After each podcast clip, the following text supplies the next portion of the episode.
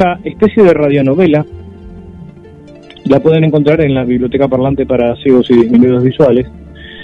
Y no es, no es la novela original, es una adaptación.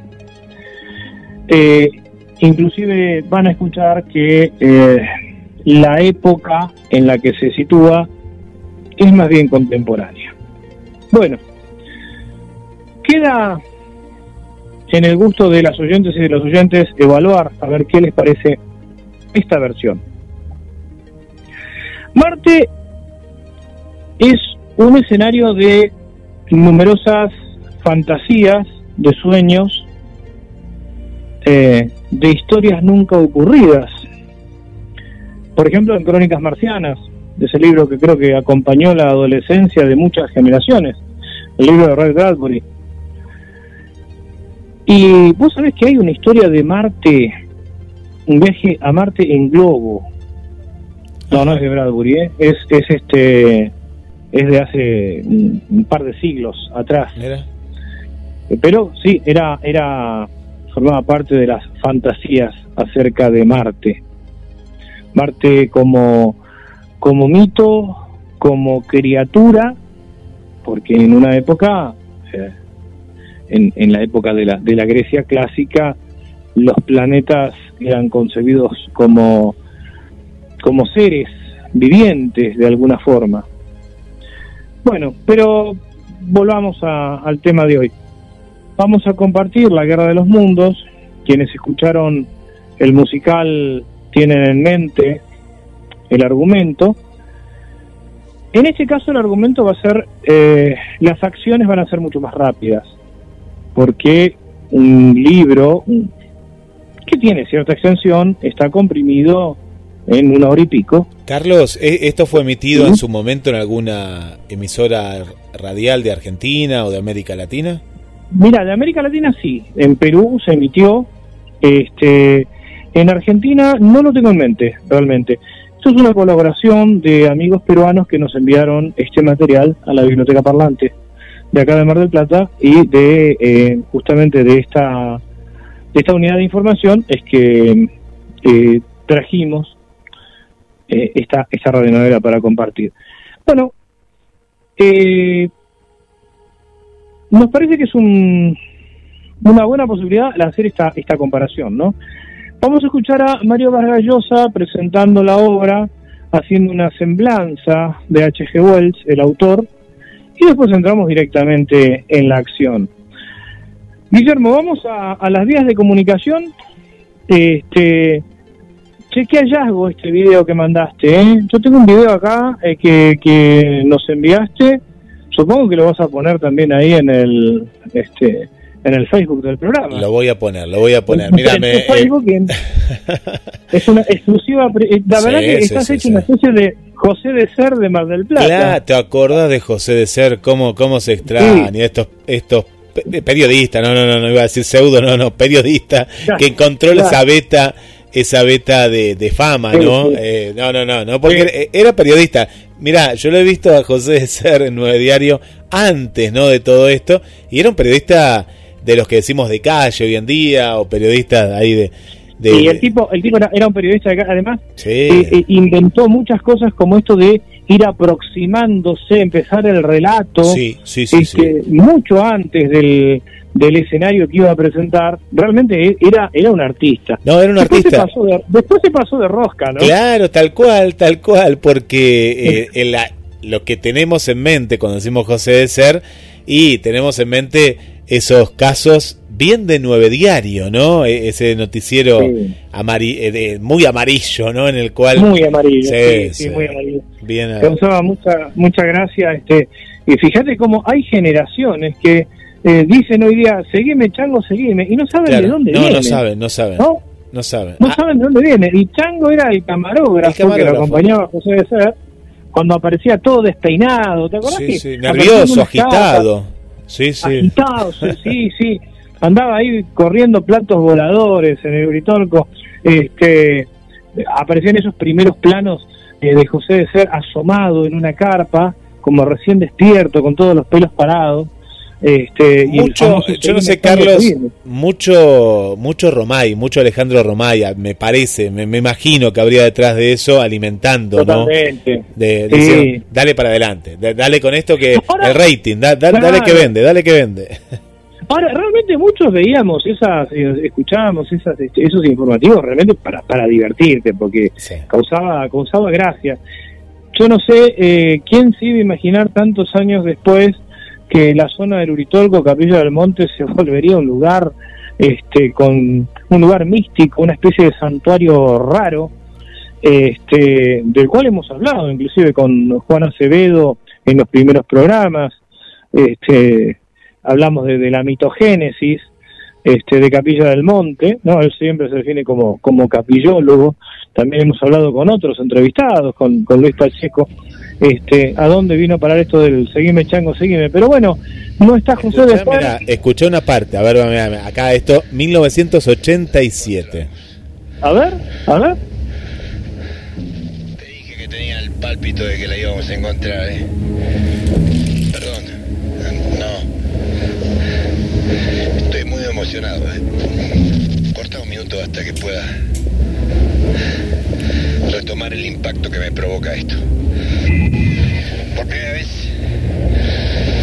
las cámaras de nueve diarios encuentran por primera vez, repito, un asentamiento de un objeto volador no identificado.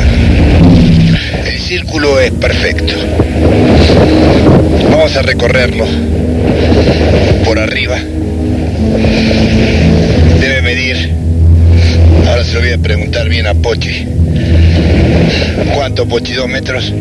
No, más, más. Eh, casi cuatro metros. ¿eh? Si te pasa la mano por este asentamiento, que es un círculo perfecto, pero de apoyatura, no como de arriba hacia abajo, sino que estuvo apoyado.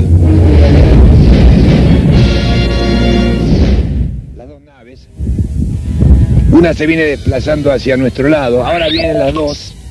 Chango, Chango, ¿la estás viendo? Es, espectacular. Ahí, ahí, ahí viene, es espectacular. Esto es auténticamente real, lo que estamos registrando en este momento. Perdón por la, por la emoción y por la fatiga de describir dos platos, o dos ovnis, perdón, o dos platos voladores Sí, sí, sí, sí, ya estábamos por dormirnos cuando comenzamos a seguir una luz que se posaba. Está bien, está bien, no grites. Este, acá estamos, están sucediendo cosas que realmente no, no, las podemos explicar. Primero el, el, calor de la tierra, luego el calor de las piedras, luego nuestro decaimiento físico y que fue casi inmediato, nos costó levantar. Sentimos como un ahogo, como que si nos faltase el aire, las cámaras se nos fueron descomponiendo lentamente. Mira cómo gira, José. Sí, gira, pero déjame, déjame contar, por favor.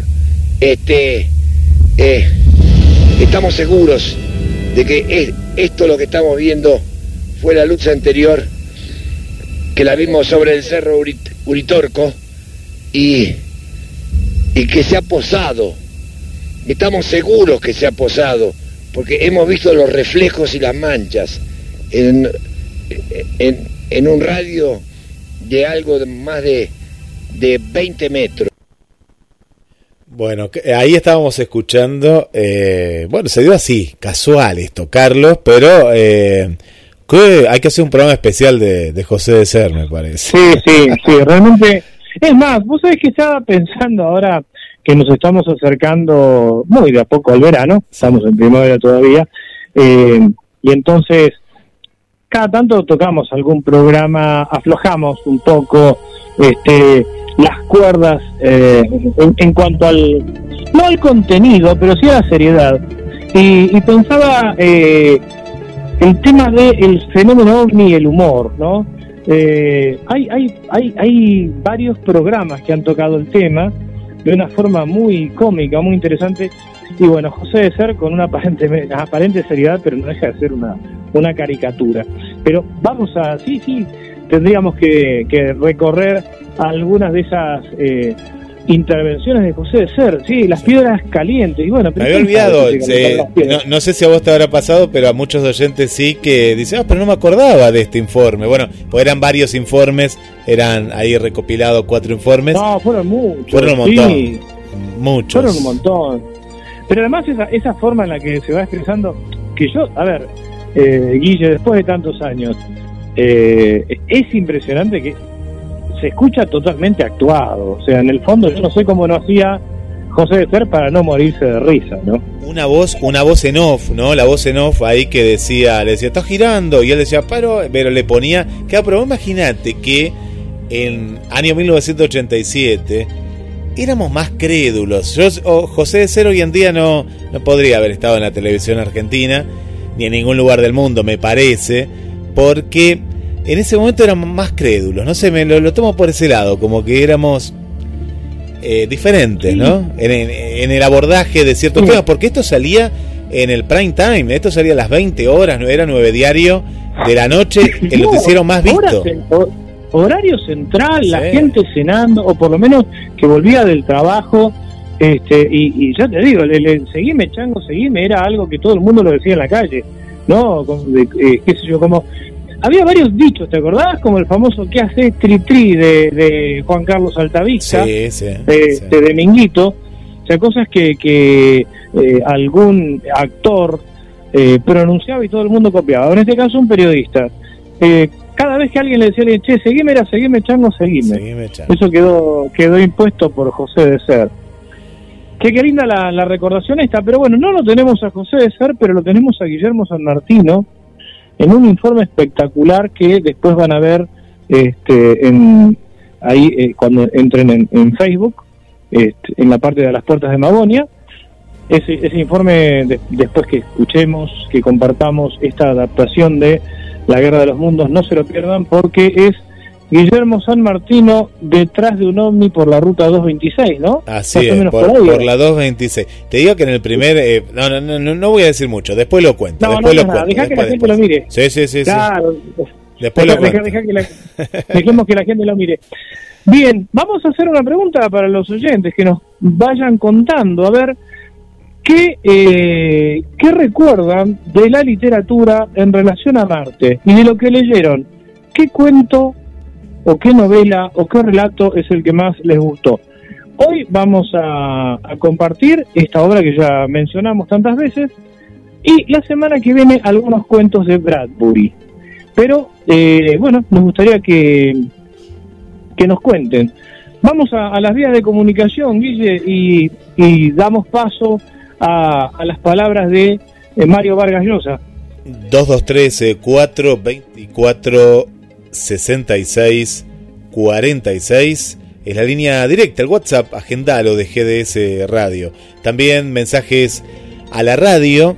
Ahora van a encontrar a aquellos amigos que entran por gdsradio.com.ar, que está enlazada a Cronos MDQ, en el cual van a escuchar eh, la, la radio y a la vez también se van a informar de muchas, muchas notas en las cuales están relacionadas con los programas, como en este caso, a las puertas de Magonia.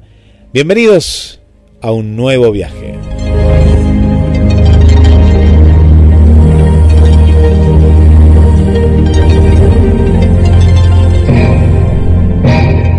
Mi novela favorita. Una versión sonora de la esencia de las obras literarias, patrimonio de la humanidad, seleccionadas y presentadas por Mario Vargas Llosa. Les habla Mario Vargas Llosa. Quiero compartir con ustedes una de mis novelas favoritas, La Guerra de los Mundos. H.G. Wells nació en 1866 y su primera vocación fueron las ciencias.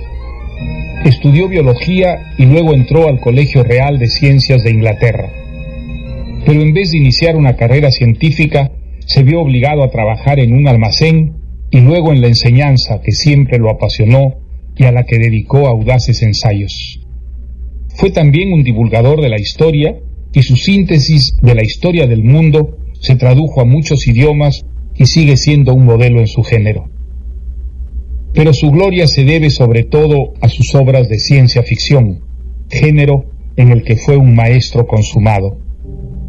La ciencia ficción, tal como la entendía H. G. Wells, no era un ejercicio de la pura imaginación, sino una proyección fantástica de lo que los grandes descubrimientos científicos permitían avisorar como una realidad futura.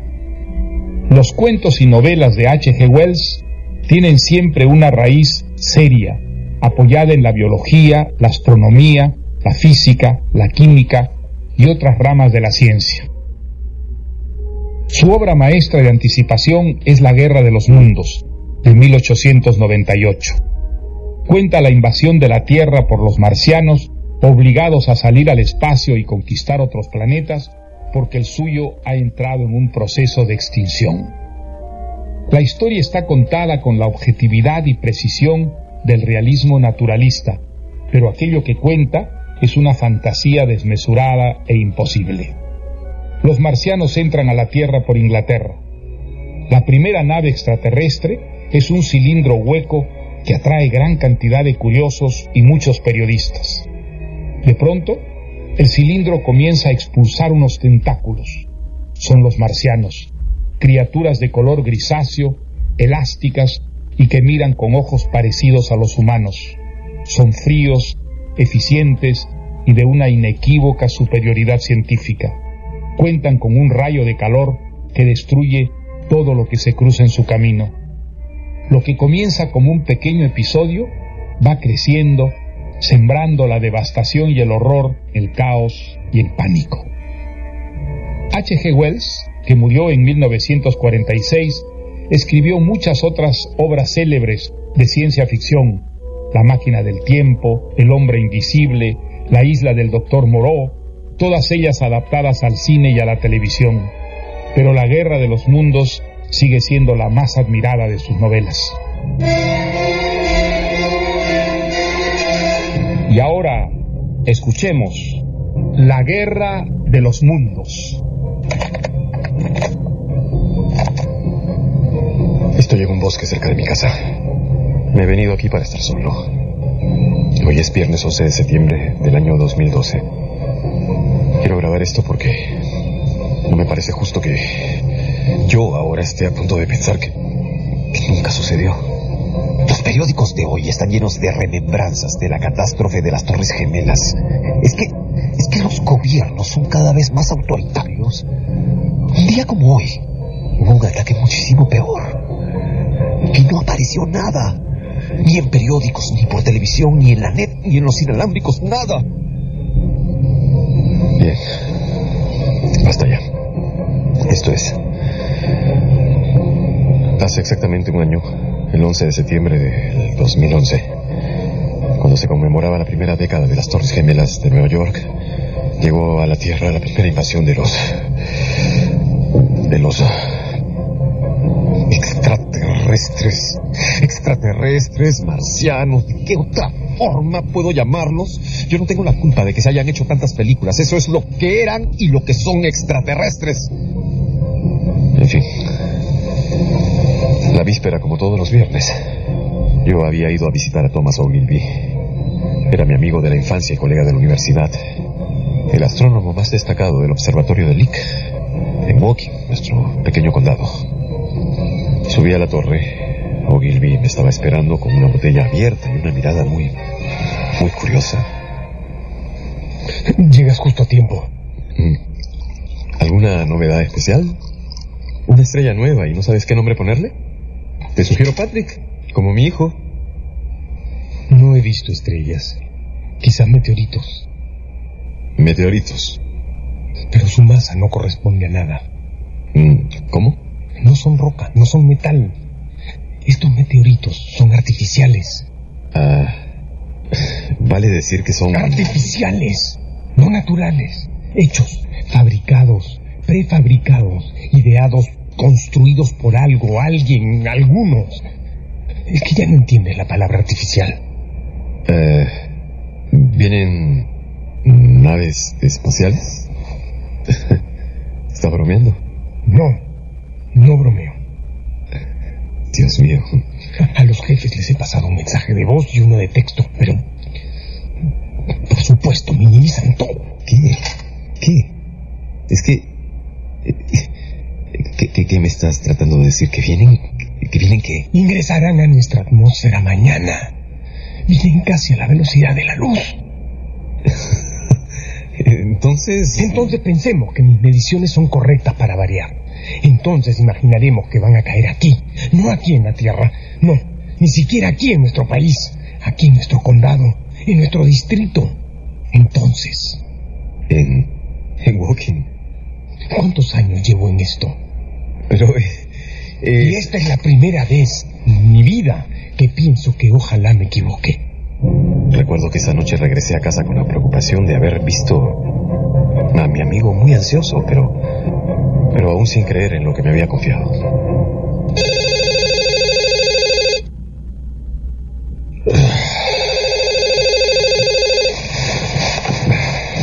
Aló. James, Ujú, Tom. ¿estás despierto? No, estaba... James, tienes que venir. Apúrate, tienes que venir. Ya cayó. ¿Pero qué hora es, por Dios? ¿Qué importa la hora, James? Levántate y ven. Ya cayó. He amanecido, me has despertado. No puedo. Tienes que venir, James. Levántate, vístete y ven de una vez. Ya cayó. ¿Ahora mismo? Antes de que llegue la gente. ¿Qué gente? Esa gente. Ay, Dios mío, hombre, por favor, estoy medio dormido. ¿Cuál gente? Ay, James, la gente. La gente del gobierno. Tenemos que ver lo que ha caído antes de que lo oculten. Te espero al pie de la torre, James. Apúrate. Tienes que venir, apúrate. Está bien. ¿Me pasa algo? No sé. Por Dios, James. Ni siquiera amanecí. Ah, ya lo sé, ya lo sé. Tom cree haber visto un, eh, un meteorito y- ¿Mm? cayendo en el campo deportivo y ah, me pide que vaya a examinarlo. Mm, ¿No quieres llevar a Patrick? Le encantaría y yo lo puedo despertar. No, no, no, no, mejor no. Parece que es que es urgente. Ah, Calculo que eran las cinco y media cuando encontré a John Henderson, mi vecino. Él era periodista, se le había malogrado su auto. Estos autos electrónicos son demasiado frágiles. Y estaba esperando ayuda. Lo invité a subir y le conté a dónde iba. Anoche Ogilvy estaba convencido. Henderson, buen periodista, Y parece que así ha sido. decidió acompañarme. Comenzaba a aclarar el día cuando divisamos a Ogilvy en la cumbre de la ladera. ¿Es un meteorito más? Hizo señas y corrió hacia nosotros. ¡Vengan! ¡Vengan, caminen! ¡Caminen rápido, vamos! ¡Tenemos que ir a pie! Tom, Tom, Tom, te presento a Henderson del New Post. Mucho gusto. Veremos si puede publicar todo esto. Eh, seguramente, seguramente. ¿Qué novedades? ¿Novedades? Esto es mucho más que una novedad, amigos. Vamos, vamos, rápido, vamos. ¿Meteoritos? ¿Meteoritos? Uno solo. Lo vi bajar. Tengo un telescopio pequeño que gira hacia tierra. Es un cilindro perfecto y es inmenso. Al caer no colisionó. ¿Ah? ¿Qué tal? Aterrizó. Aterrizó. Se colocó, se depositó suavemente y luego se hundió. ¿Meteorito? ¿Meteorito? Aquí, aquí. Ahí está. Ahí está. Ahí está. Se veía un gran hueco. Eh, Yo calculo de medio kilómetro de diámetro. Una hondonada simétrica, un cráter de 10 o 12 metros de profundidad. Quiero explicar en detalle esta primera imagen porque los árboles del contorno prácticamente habían desaparecido y, y bueno, en ese cráter había un cilindro perfecto de, bueno, quizás eh, fuera metal pude ver una especie de caparazón junto al cilindro. Parecía estar hecho de brea negra, sólida, pero hirviente. De su interior salían ruidos, como si alguien estuviera construyendo algo y luego de esa caparazón casi, casi líquida, pero que tenía, parecía tener vida propia,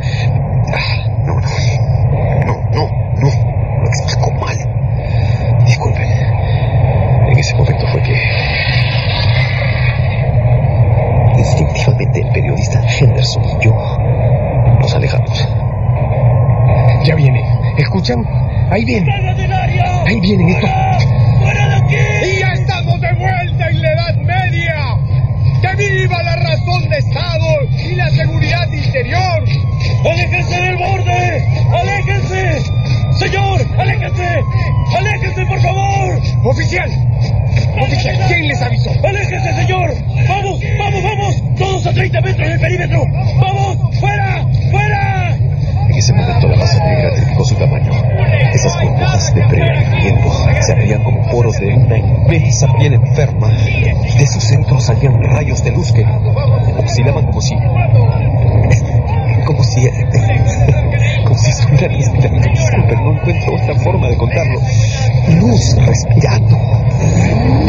Esa, esa masa negra giró sobre sí misma y, y a una velocidad increíble. ¿Está grabando esta cosa? Bueno, supongo.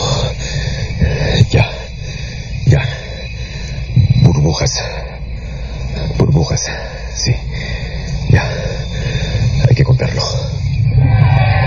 Desde las bases superiores de esas burbujas se desprendieron tres tentáculos con chupones que se asentaban al fondo del cráter. La parte superior, un capuchón negro, creció hasta sobresalió 5 metros sobre el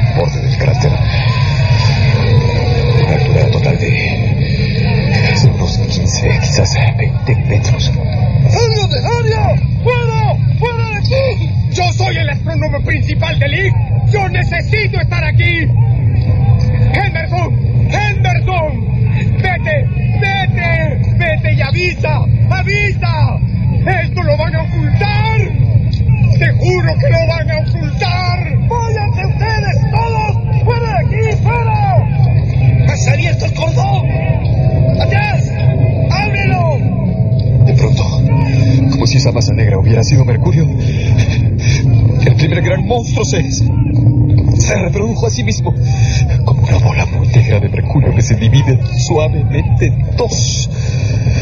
Estas dos nuevas formas pareció que tomaban aire después de, de, nacer. Y luego sus cabezas giraron como si estuvieran reconociendo el lugar. Esto para mí fue el primer signo de, lo peor. Para mí esto era lo peor. Que tuvieran inteligencia, que pudieran, que, que supieran vernos. Se detuvieron los policías y desde dentro de uno de ellos apareció una mujer. La primera tropa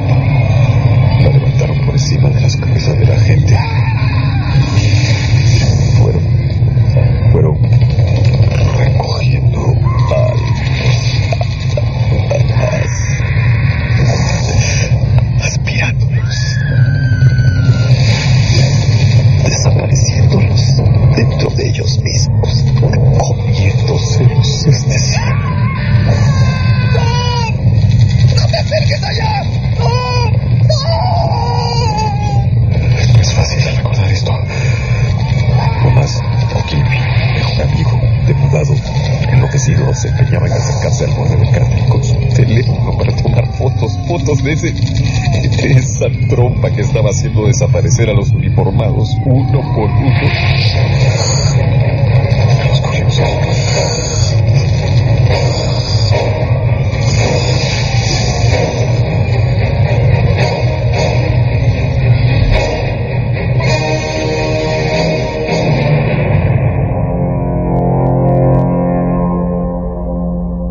No tuve el valor de quedarme a salvar a mi amigo. Obedecí las órdenes de los uniformados y corrí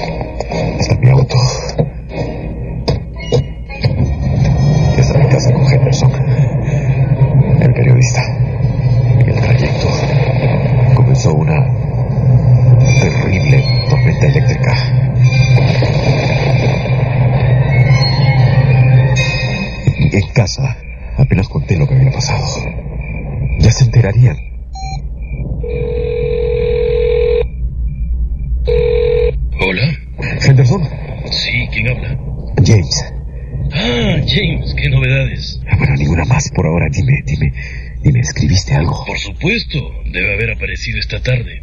No es así. ¿Cómo que no es así? No puede ser. Yo no he vuelto al periódico, pero... Bueno, bueno, bueno.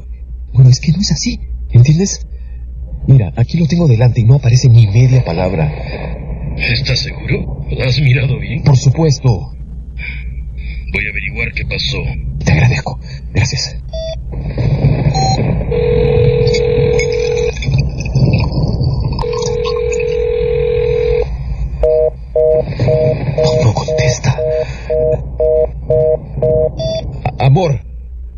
Tom. ¿Te da miedo la tormenta, amor?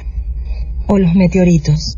Me resultó muy extraño que mi esposa usara esas dos palabras, tormenta y meteoritos, como si no hubiera escuchado ningún comentario en toda la tarde sobre los... ¡Oh, Dios mío! Unos monstruos habían desaparecido gente y nadie ni siquiera...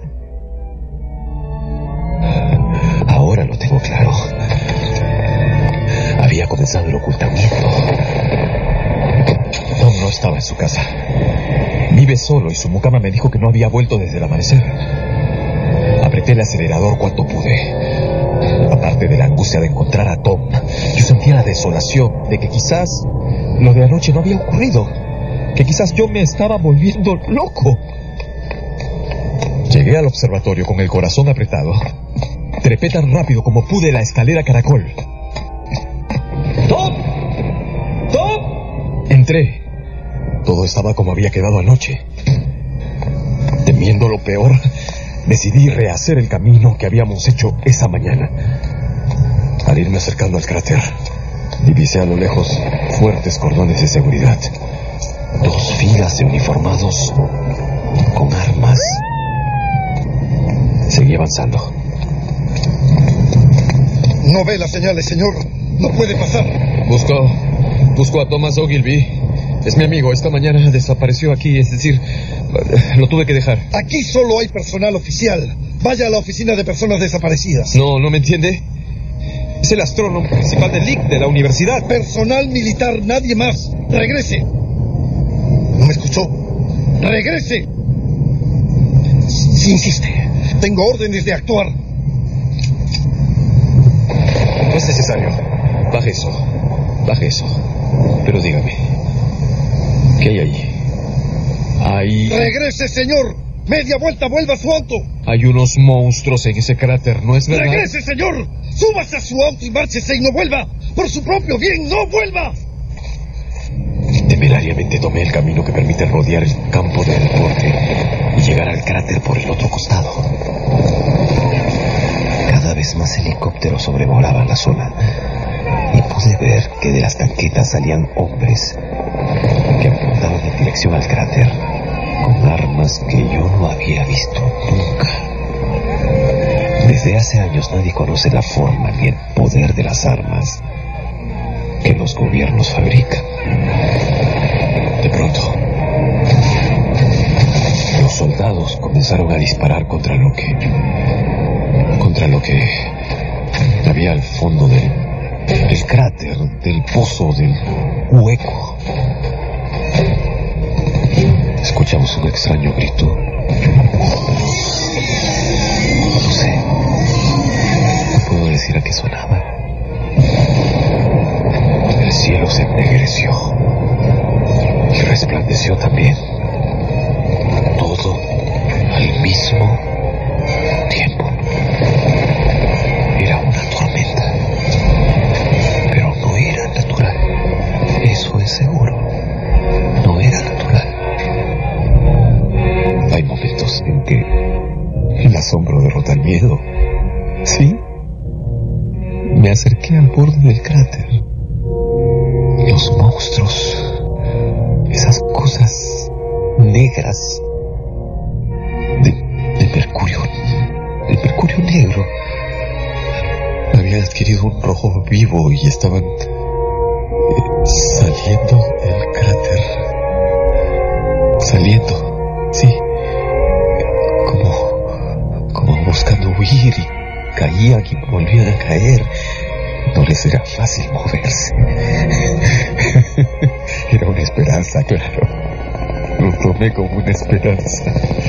pero al mismo tiempo había triplicado su tamaño y ahora...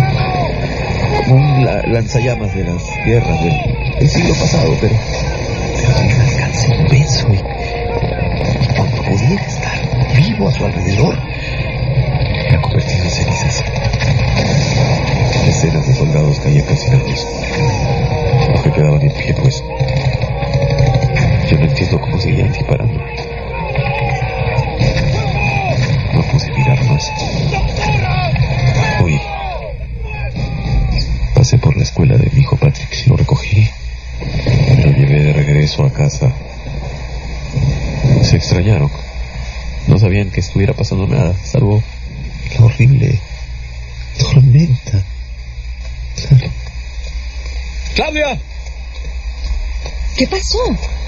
Patrick, ¿estás bien? Papá dice que su amigo ha desaparecido. Prepara tus cosas, nos vamos. ¿Qué dices? Nos vamos donde mi hermano, en Lenderhead. A pasar unos días. Con el corazón agitado y con mi familia dentro del carro, empecé a salir de la ciudad, pero... No puede ser. No. No tuve cabeza para ponerle combustible. Eh, salgamos a la carretera. Cuida, Patrick. Yo me adelanto. Hay un motel a una milla. Yo voy contigo, papá. No, con mamá. Quédate con mamá. Ven, hijito. Ven acá conmigo. Yo sabía que el combustible más cercano estaba a varias millas de distancia. Antes de eso, encontré un motel de viajeros al paso. ¡Abra! ¡Abra!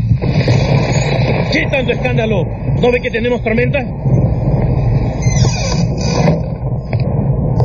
No debió salir de su casa. Avisaron el periódico de la tarde. ¿Qué avisaron? Que nadie saliera de su casa. Por la tormenta. Relámpagos por todos lados, posibles descargas. Muy peligrosa esta tormenta. Eso dijeron. ¿Qué hace usted aquí? Es probable que no sea cierto. ¿Y a quién le creo? ¿Al gobierno o a usted? ¿Qué quiere? ¿Tiene combustible? Nada. Petróleo. Gasolina. Alcohol. Bueno, sintéticos, baterías, recarga ¿Con eléctrica. esa tormenta? Bueno, entonces alquíleme un carro. 100. Y necesito tarjetas con huellas y garantía electrónica. ¿Tiene todo eso? Sí, sí. Ese auto marca Galaxia de ahí. Por un día. Y por cada día que se pase 100 más. No importa. Se lo devuelvo pronto.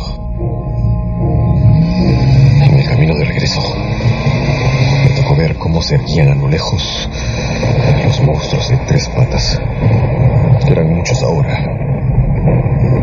Los podía ver recortados como como edificios contra el cielo, formando el nuevo perfil de una ciudad en movimiento. Vi grandes nubes de humo que se elevaban. Vi, vi todo eso mientras mi esposa Claudia y mi hijo Patrick me esperaban.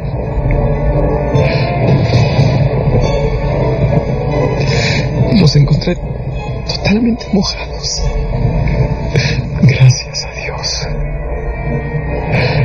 Cuando seguimos camino en el auto alquilado, ya no sabía nada de eso. Solamente los rayos de la tormenta a lo lejos.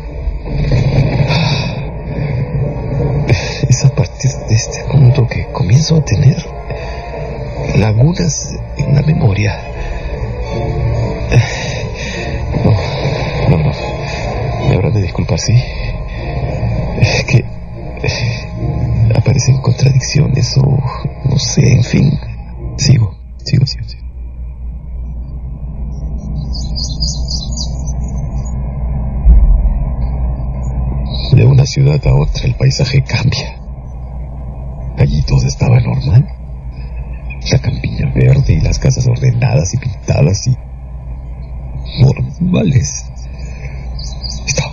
A 100 kilómetros al noreste de Woking y todo es normal.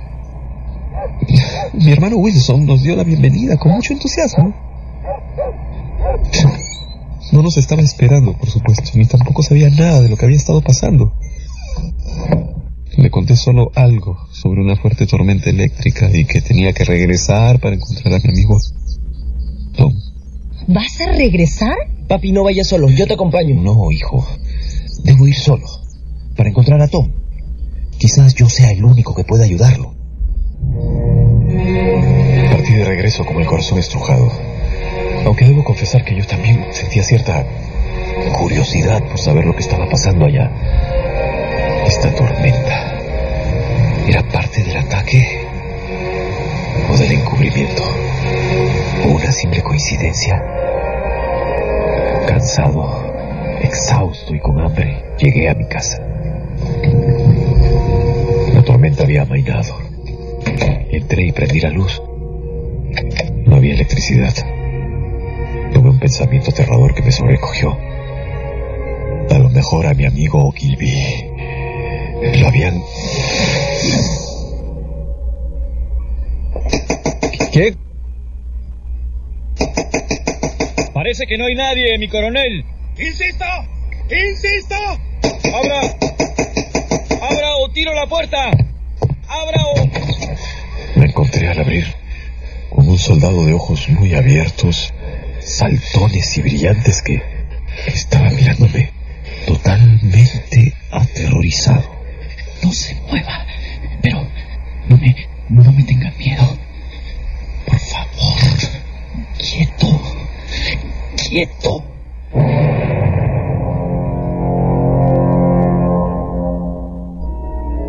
Ese soldado había venido a mi puerta, muerto de miedo. Un superior lo llamó. ¿Qué es lo que pasa, soldado? El soldado callaba y me hacía señas con los ojos que yo no lograba entender. Pronunció luego unas palabras, pero sin sonido, solo con los labios. Me estaba pidiendo que me ocultara. ¡Inspección terminada! Todo en orden, mi coronel. Aquí no hay nadie. Escóndase. No entendía nada, pero obedecí. Vi por la ventana las sombras de tres soldados y un oficial que se alejaban en un vehículo blindado. Esa noche dormí no sé cómo. Bueno, no interesa. terminada! Lo importante es que en orden, mi coronel. desperté porque abajo Señor. Señor. Era el soldado. El mismo soldado abajo en el jardín. Asomé la cabeza. ¿Qué quiere usted? ¿Qué necesita? Señor. Señor. He desertado. Por favor. Bajé y abrí la puerta. Buenos días. Buenos días, señor. Acabo de huir. No pude más. Perdóneme. Es un tema de seguridad nacional, dicen, pero... Dios, señor. He visto cosas terribles. Este soldado estaba temblando y con los ojos llenos de lágrimas. Lo tomé de la mano y, y no me la rechazó. De la mano lo conduje a la cocina donde, bueno, comió lo que pudo, en total silencio. El soldado automáticamente se tiró al suelo y avanzó raptando. Llegó a la ventana. Desde ahí me hizo señas para que yo lo alcanzara. Pero yo no podía obedecerle. Sentía pánico.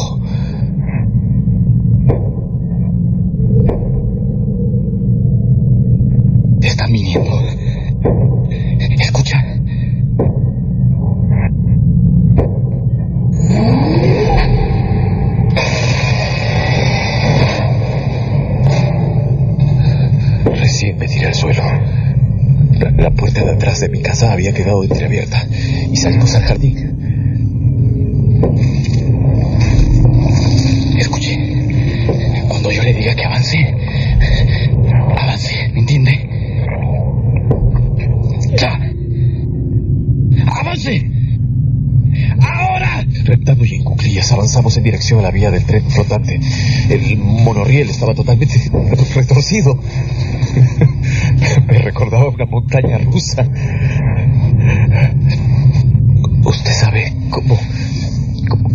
Observatorio? Señor, señor, ¿no se da cuenta de que estamos en guerra? ¡Alce la cabeza! ¿Lo ve? ¡Allá! ¡Mire! ¡Mire ahí! ¿Lo ve? ¡Los están comiendo vivos!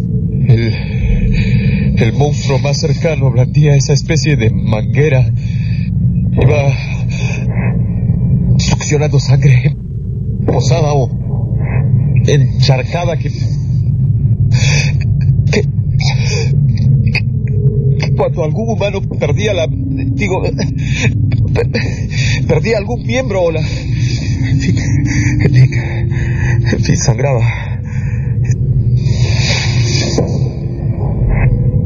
esa sangre se iba acumulando sobre el suelo y, y ellos ¡Cúbrase! no le hice caso. Y pude ver cómo ese monstruo con la, la manguera apuntaba como si, si nos estuviera buscando a, a, a- nosotros. Y, ¡A esa iglesia! ¡Corra conmigo! ¿Me escuchó? ¡A mi voz! ¡A esa iglesia! Espere. Espere, espere. ¡Ahora! ¡Ahora!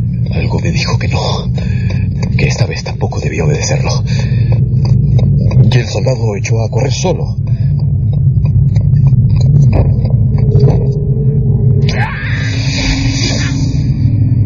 Casi entero.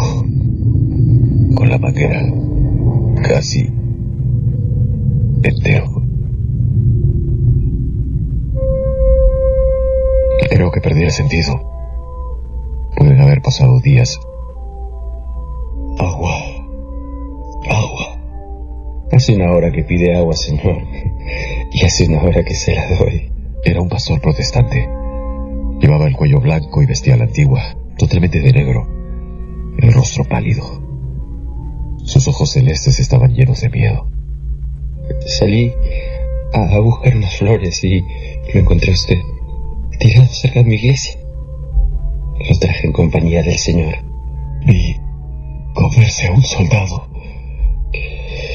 ¿Qué pecados infames habremos cometido aquí en Walking para que de pronto nos llueva fuego y muerte como si fuera una nueva Sodoma, una nueva Gomorra? Están destruyendo todo, padre. No, es Dios. No, padre. No es Dios. Solo es Dios. Y Dios protege a los suyos. Él conoce dónde está este sótano. Por eso estamos aquí, esperando sus órdenes. Ay, padre. Silencio.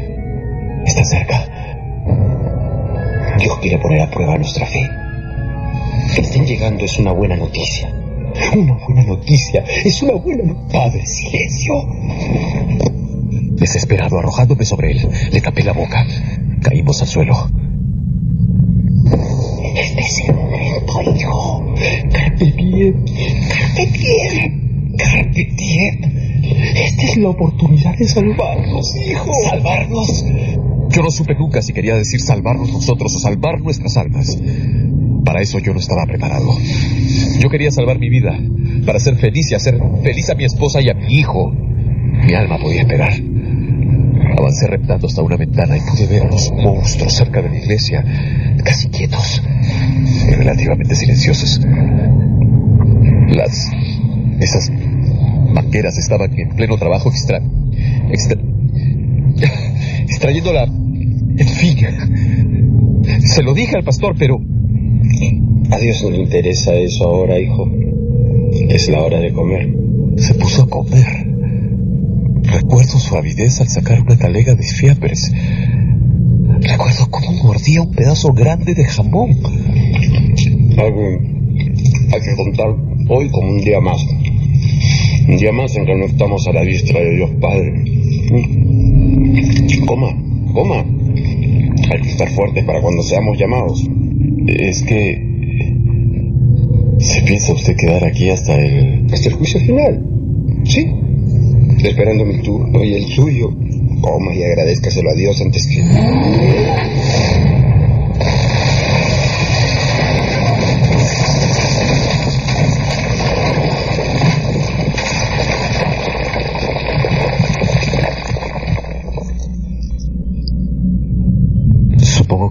sentido. Cuando desperté vi al pastor con el rostro ensangrentado. Y nuestro sótano ahora estaba totalmente al descubierto. La iglesia entera había colapsado. Padre, está ensangrentado.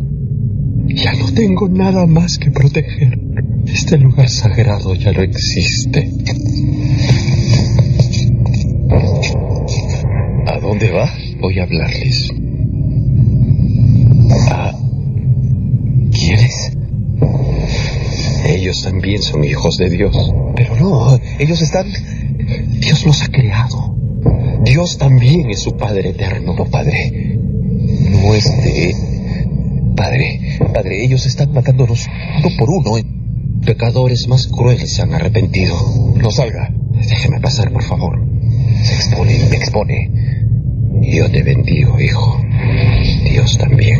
Padre, padre, padre, me van a descubrir y me van a matar. El pastor seguía avanzando. Entonces yo tomé uno de los escombros de madera que tenía cerca, una viga. Se la mostré como una amenaza. El, el pastor siguió avanzando hacia la salida a bendecir a los monstruos. Tomé un, un pico que había por ahí para... Me fui contra él. Algún resto de humanidad hizo que no se lo clavara. Se lo clavara en el cráneo, sino que le diera un golpe con el mango. Cayó al suelo. Muerto. Ojos abiertos. Muerto. Escuché afuera el ruido de esos monstruos cuando buscan su alimento. Escondí las ruinas y para mi mal pude ver cómo esa trompa se llevaba al pastor. Y di gracias a Dios de haberlo matado. Porque no sé si existe muerte peor que, que la que él hubiera tenido si llegaba de...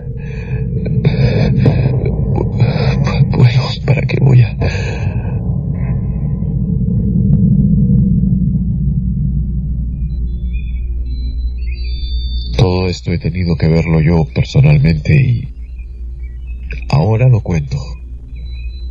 Porque ya nadie lo recuerda. Yo podría seguir ocultando que maté a ese pastor. ¿Cómo no? ¿Acaso hubo testigos? Pero yo no oculto nada. Lo cuento. Y quien quiera que me escuche, pues que se forme la opinión que mejor le parezca. La que mejor le parezca, sí. Ya no me importa. Ahora solo me importa grabar todo esto. Hoy.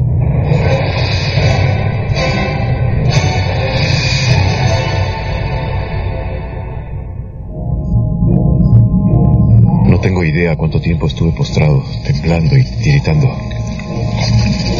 No puedo precisar cuántas horas o días pasaron. Quizás 10 o 15. Recuerdo que desperté escuchando perros. Perros afuera que olfateaban buscando comida. Hundí mi cabeza entre las manos y lloré. Lloré hasta que mis propios gritos me trajeron nuevamente a la... a esa realidad. Estaba solo y ya... Yo ya no sabía si estaba despierto y vivo, quizás soñando, quizás muerto. Miré como un tentáculo, una larga trompa mecánica ingresaba al hueco donde yo estaba. La extremidad se movía de un lado a otro como si me buscara. Por reflejo repté a prisa sobre el suelo, tratando de escapar. Trepé hacia arriba y desde allí pude ver un gran montículo escarlata de...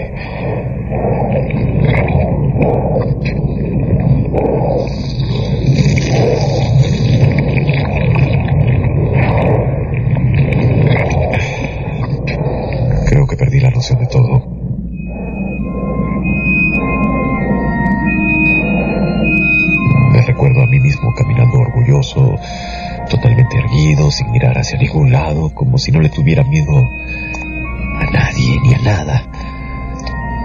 Extrañamente sentía que las condiciones de horror y peligro eran ahora lo natural, el normal estado de las cosas y de la vida, y que no había por qué alterarse.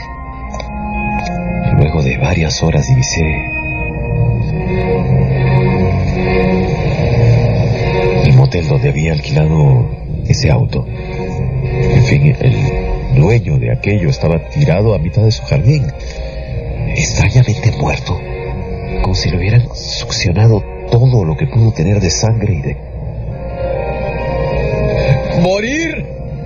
Es mejor morir, malditos. No les tengo miedo, ¿escucharon? Malditos, malditos, malditos.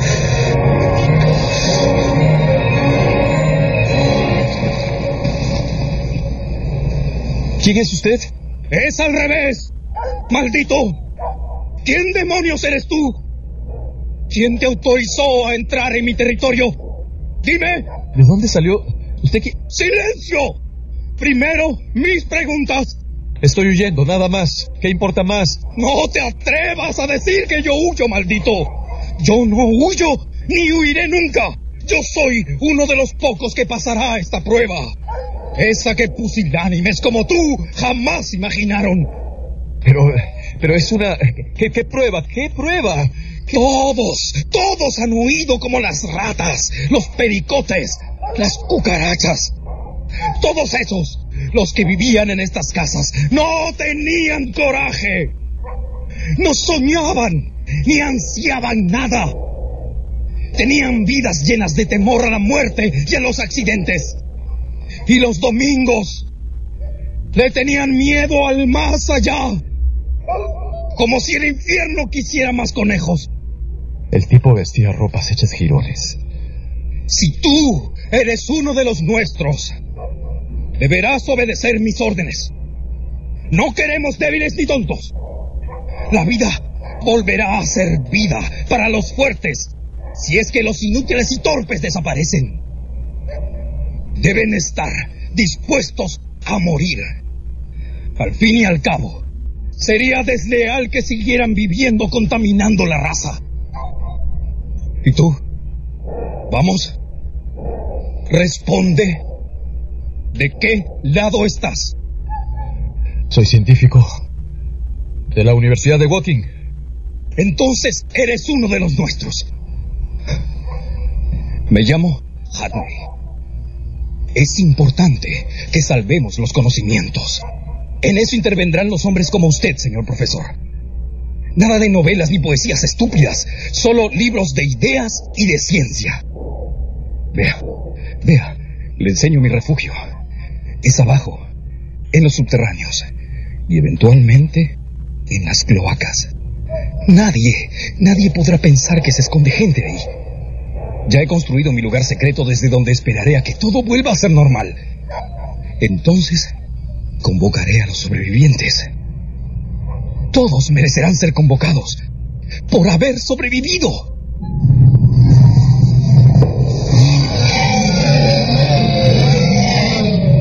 Llanto. Esos fantoches lloran. Es un... Oh, sangre, Dios mío, están... están...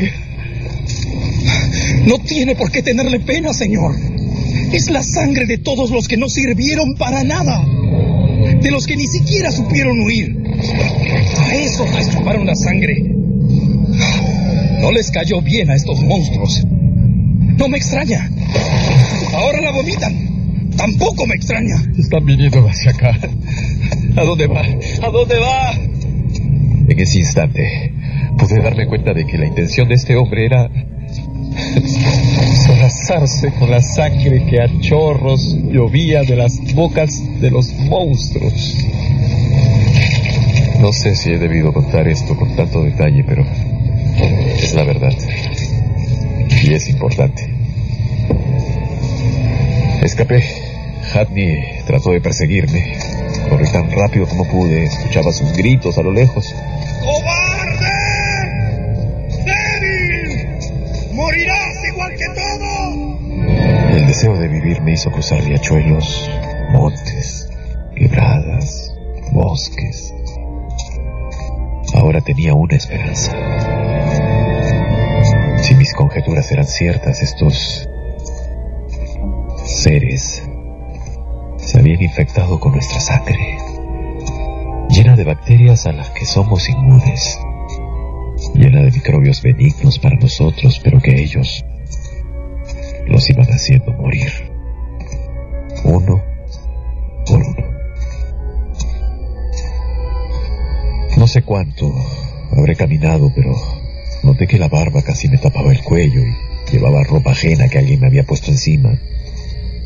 Caminé, ya no sé cuánto tiempo, y ya no sé cómo llegué porque miraba y no reconocía el paisaje ni los nombres de los pueblos en los carteles, nada, no reconocía nada, pero seguía caminando, como guiado por el instinto hasta que ¡Papá!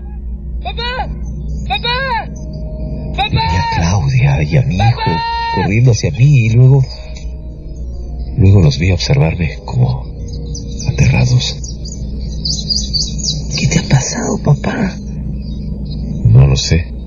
¿Encontraste a tu amigo? Ay, Dios mío, estás vivo. Informaron que Henderson y Ogilvy habían muerto en la tormenta y yo por ratos pensé que tú... Ay, Dios mío. Aconsejaron que las familias abandonaran Woking. Al sur han instalado campos de refugiados. De allí nos llevarán a otra parte. ¿A... ¿A quiénes? A nosotros. A todos los damnificados por la tormenta. Tenemos que mudarnos. Fue la peor tormenta eléctrica en lo que va de este siglo, James. La peor. Y tú fuera de casa. Pero ahora descansa. Descansa, amor, duerme. Creo que eso es lo que más necesitas ahora. Me extrañó sentir otra vez ese tono cálido de mi esposa y me conmovió reconocer, como si fuera por primera vez, el amor con el que Claudia solía decir las cosas más triviales. Se me salieron las lágrimas. Ella me abrazó. Ya pasó, cielo. Ya pasó. Piensa que todo ha sido un sueño. Estamos juntos otra vez. Y eso basta. No. No basta, Claudia. No basta para siempre. Esto ocurrió en Woking y alrededores exactamente hace un año. Exactamente a los 10 años del atentado de las Torres Gemelas de Nueva York. Y la información oficial fue que se había registrado la peor tormenta eléctrica de los últimos 100 años. Pero el hecho cierto es que Woking tenía 50.000 habitantes y que después de la invasión de los extraterrestres hubo 20.000 refugiados y desplazados y 30.000 personas murieron. O desaparecieron. Vaya tormenta, ¿no? Y si usted busca el nombre de nuestra ciudad en cualquier mapa, pues no aparece. Yo ya no tengo con quién recordar, con quién compartir esta experiencia porque a Ogilvy y Henderson nos cuentan como desaparecidos. A mí me consta que nuestro mundo estuvo en guerra, igual que me consta que maté a un hombre inocente. Y sé que nuestro mundo se salvó porque los invasores murieron infectados por las bacterias de nuestra sangre. Tom Ogilvy hubiera exigido dar a conocer todo esto. Y por eso este testimonio lo entrego ahora como parte del legado de mi amigo, porque es lo que él hubiera querido hacer. Gracias. No sé quién acabará escuchando esta grabación, pero sé que merecerá confianza. Algún día, cuando la historia de todo comience a conocerse.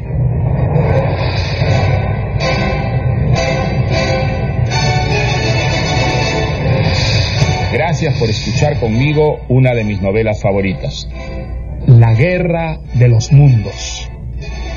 Tuvo el gusto de hablarles Mario Vargas Llosa.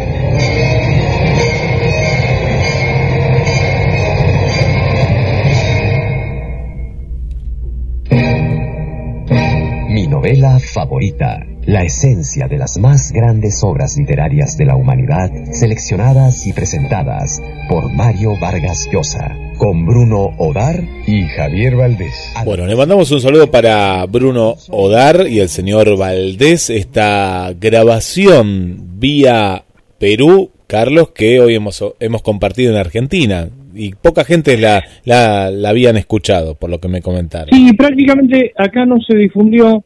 Bueno, la adaptación es, es mucha, ¿verdad? Es, es, es como demasiada. Digamos, está basada en la novela, pero tiene muchas variantes. Eh, de hecho, está se ubica un año después del derrumbe de las Torres Gemelas. Sí, sí. Es decir, nada que ver la época. Eh, sí, eh, toman elementos de la invasión, obviamente, y toda esta cosa de la conspiración, ¿no? El ocultamiento de los gobiernos, eh, de qué manera es- explica por qué no figura en ninguna parte este hecho. Eh, Bueno, está, está muy buena la adaptación, pero, pero bueno, este, uno se queda con la novela original. Eso por un lado. Por otro lado, eh, excelente el relato del protagonista, porque no hace falta la voz de un relator externo. Pero bueno, queda, queda, en, queda en la opinión de los oyentes qué les pareció esta adaptación, qué les parece, qué opinan de eh, esta obra llevada tanto al poema sinfónico, en una obra de rock sinfónico como la que escuchamos hace algunos programas atrás, y lo que compartimos hoy.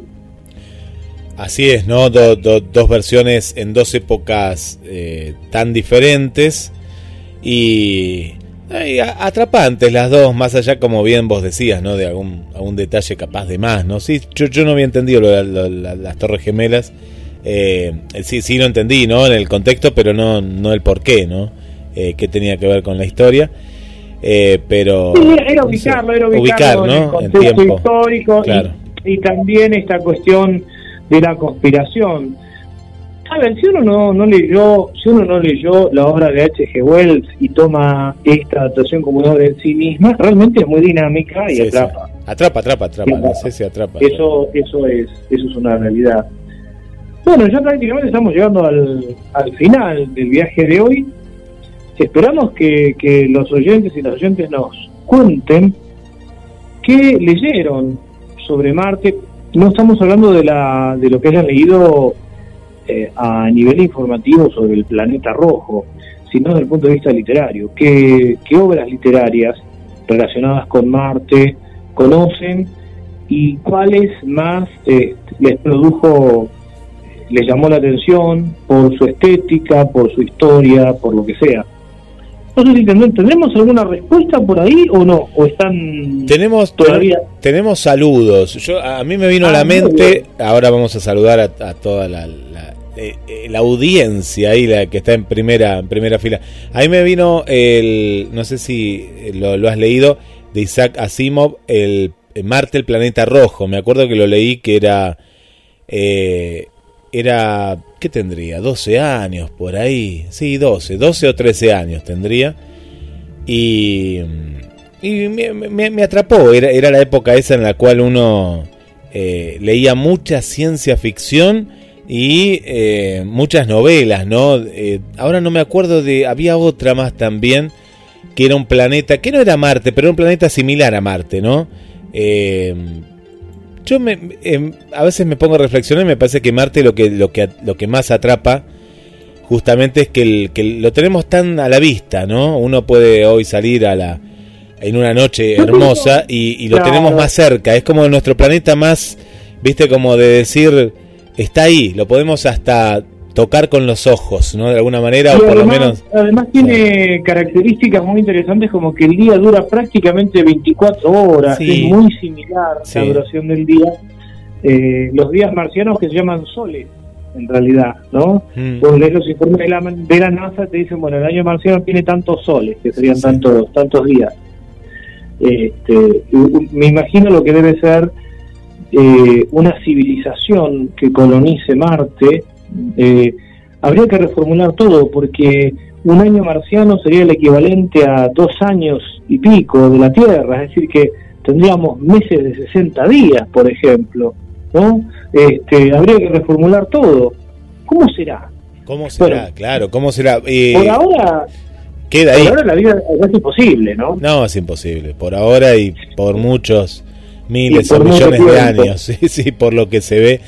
Eh, sí, Sí, en realidad dice que ya Carl Sagan hablaba de la- del proceso de terraformación de Marte, lo planteaba, lo planteaba en el libro La conexión cósmica, y en realidad muchos astrónomos y cosmólogos dicen que eh, de alguna manera hay que pensar en llegar a Marte porque va a ser la forma en la que eh, nuestra nuestra eh, nuestro el género humano va, va a sobrevivir obviamente hablando en tiempos históricos de no sé tal vez miles de años sí. pero pero es algo que va ya eh, sobrepasa la ciencia ficción porque de hecho hay eh, científicos que imaginan la manera en la que se puede ir eh, por ejemplo generando un campo magnético porque el problema de Marte es uno de los problemas es, es esa es, es- es esa carencia de campo magnético o un campo magnético débil así que no no tenemos el escudo que tenemos acá en la Tierra contra los vientos solares pero pero bueno eh, inclusive Carl Sagan este, grabó un mensaje poco antes de morir destinado a los terráqueos que vayan a Marte ¿no? donde les dice que este, que a él le hubiera gustado estar compartir ese ese viaje y esa esa ex- excu- excursión o expedición Y hablando de viajes, Carlos, eh, ahora vamos a compartir una nota que, que publicamos ayer en, en este portal de, de la radio que es cronosmdq.com y se vendió, yo no sé si estás vos acá, ahora, ahora lo vas a confirmar, yo pienso que vos y Natalia deben estar acá. Virgin, la. Virgin Galactic, vendió un centenar de pasajes al espacio por el valor, cada uno, ¿no? Cada pasaje, de 450 mil dólares, ¿no? Esta empresa de turismo espacial, eh, no No, sé yo si... compré 10, compré, compré ¿Diez? 10. Ah, sí, bueno. sí, compré para Mati para mí, bueno, qué sé yo, te iba a regalar uno a vos, otro a Andrea, viste, que el que Bueno. tiene plata hace lo que quiere. Se- Sebastián también irá, el amigo Muso, Sebastián, no, también. Sebastián se compró todo, Sebastián se compró el resto del paquete. Ah, era él. Bueno, acá están, acá están el centenar. Me, me- me ha sorprendido, ¿no? Esta nota, el precio actual está muy por encima, ¿no? En su momento esto se hablaba, eh, esto se planifica desde el año 2005, y en ese momento, yo pensé que el dólar no tenía inflación, pero en ese momento se hablaba de 200 mil o 250 mil dólares, ¿no? Que, que iba a valer el boleto. Algunos compraron en ese momento, ¿no? Como un, un cheque en blanco, ¿no? Un pagaré ahí que, bueno, parece ser que va tomando forma. Y el primer viaje sería el primer vuelo comercial, ¿no? Hablando correctamente, está previsto para fines del año que viene, 2022. Así que ahí estaremos atentos, estos viajes espaciales. Estaremos atentos a ver qué es lo que implica el primer viaje comercial, hasta dónde se llega. Hasta, dónde llega. Para mí da una, una vueltita acá como hace el, eh, por la plaza, viste, Colón y después sigue un, Claro, así al espacio, claro. ¿no? Como vendría a ser el cohete Olita. Claro, una cosa así me imagino. Eh, así que bueno, el fundador de la compañía es un británico, Richard Branson, eh, es el magnate, ¿no? Bueno, él voló al espacio el 11 de julio pasado, ¿no? Que, que fue uno de... que también fue un vuelo así fugaz.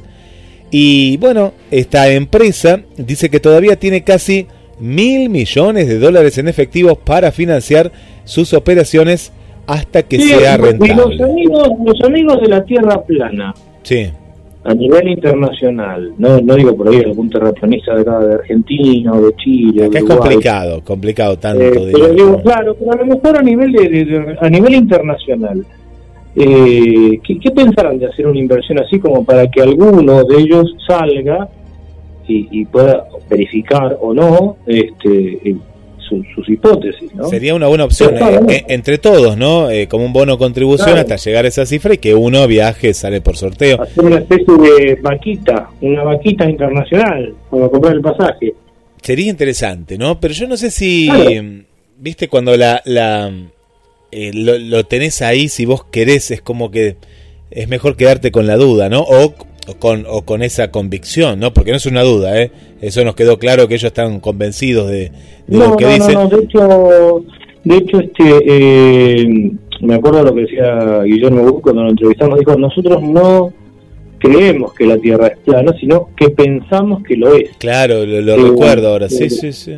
Ahora, yo, yo quiero decir algo acerca de esto. Eh, más allá de, las críticas que hemos recibido, ¿eh? porque realmente que hemos recibido muchas críticas cuando hicimos esta entrevista, eh, lo que es importante reconocerles es la fuerza argumental, en el sentido que se dedican a reflexionar eh, sobre lo que creen o sobre lo que piensan, más allá después de lo que uno pueda compartir o no.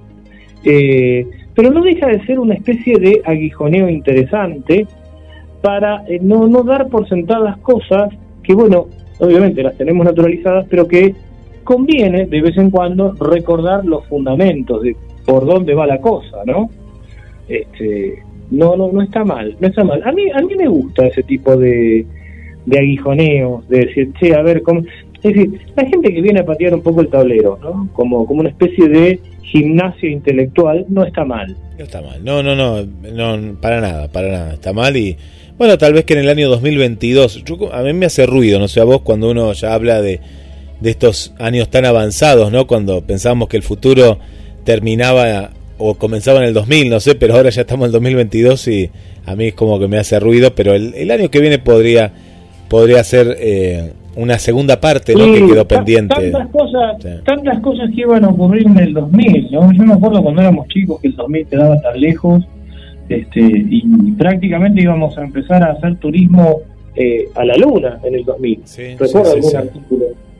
Eh, pero bueno, eh, veremos cómo viene esto.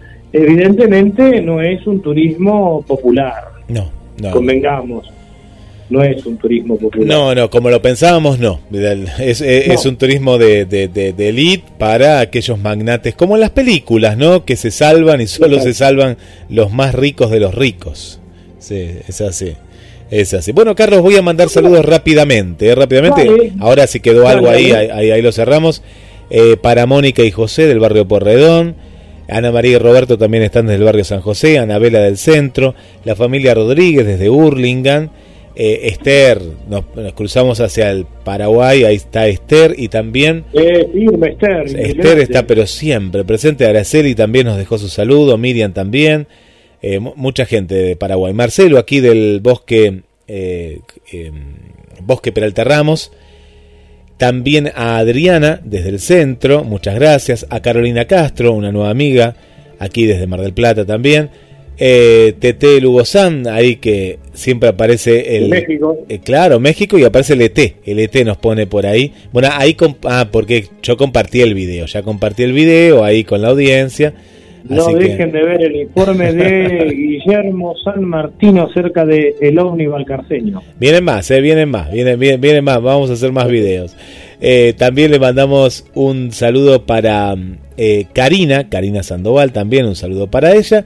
Para Angie, gracias también por estar. Bueno, a toda la gente del Café Ufológico que sabemos que nos escucha en vivo y también después son los primeros ahí que están pidiendo el podcast para volver a escuchar. El amigo Ricardo de Inglaterra que ahí puso unos comentarios diciendo que agradecía que, que, en este programa vos y yo respetamos la disidencia. ¿Cómo no vamos a respetar la disidencia y las opiniones de todos? Y de, de, lo que se trata, primero que esto es una especie de fogón de amigos que nos juntamos a compartir historias a veces informales, a veces un poco más formales, pero siempre desde el respeto y tratando de desentrañar esta cuestión de los signos y los símbolos.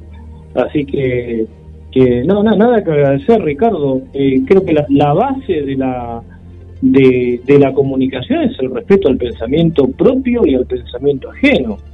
Este, flaco favor haríamos si, si, no, si no hiciéramos esto. De hecho, a ver, hemos entrevistado a gente de una concepción totalmente etista, diferente a la nuestra, y con, con mucho respeto lo hemos hecho. Hemos charlado con, con, Guillermo, Guillermo Wood, este terraplanista, un diálogo, un, creo que fue uno de los programas más escuchados. Hmm. Ese. Eh, este, es decir, que sí, en ese sentido hemos, hemos recorrido y, la, ah, lo único que siempre decimos nosotros, la regla de oro es el respeto. Después de ahí en más, eh, los micrófonos siempre están abiertos para, para charlar y compartir. Así que bueno, Ricardo, espero que, que hayas podido escuchar este programa también, esperamos que hayas podido escuchar este programa también y, te invitamos a vos, a la gente del Café Ufológico, a las amigas y amigos de cada Mar del Plata, de México, de Paraguay este, y de los distintos lugares que nos están escuchando para el martes próximo. Así es, Carlos, y bueno, te mando un, un abrazo y y este programa, como siempre les contamos, a partir de mañana va a estar generado en, las páginas de la radio para poder disfrutarlo. Un hermoso relato y un hermoso viaje que, hemos compartido. Hasta el próximo martes cuando nos volvamos a encontrar a las puertas de Magonia para hacer un nuevo viaje a la frontera de lo imaginario.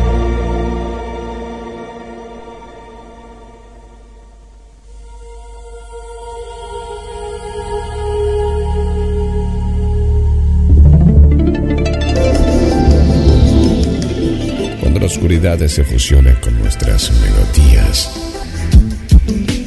GDS Radio, la radio que nos une.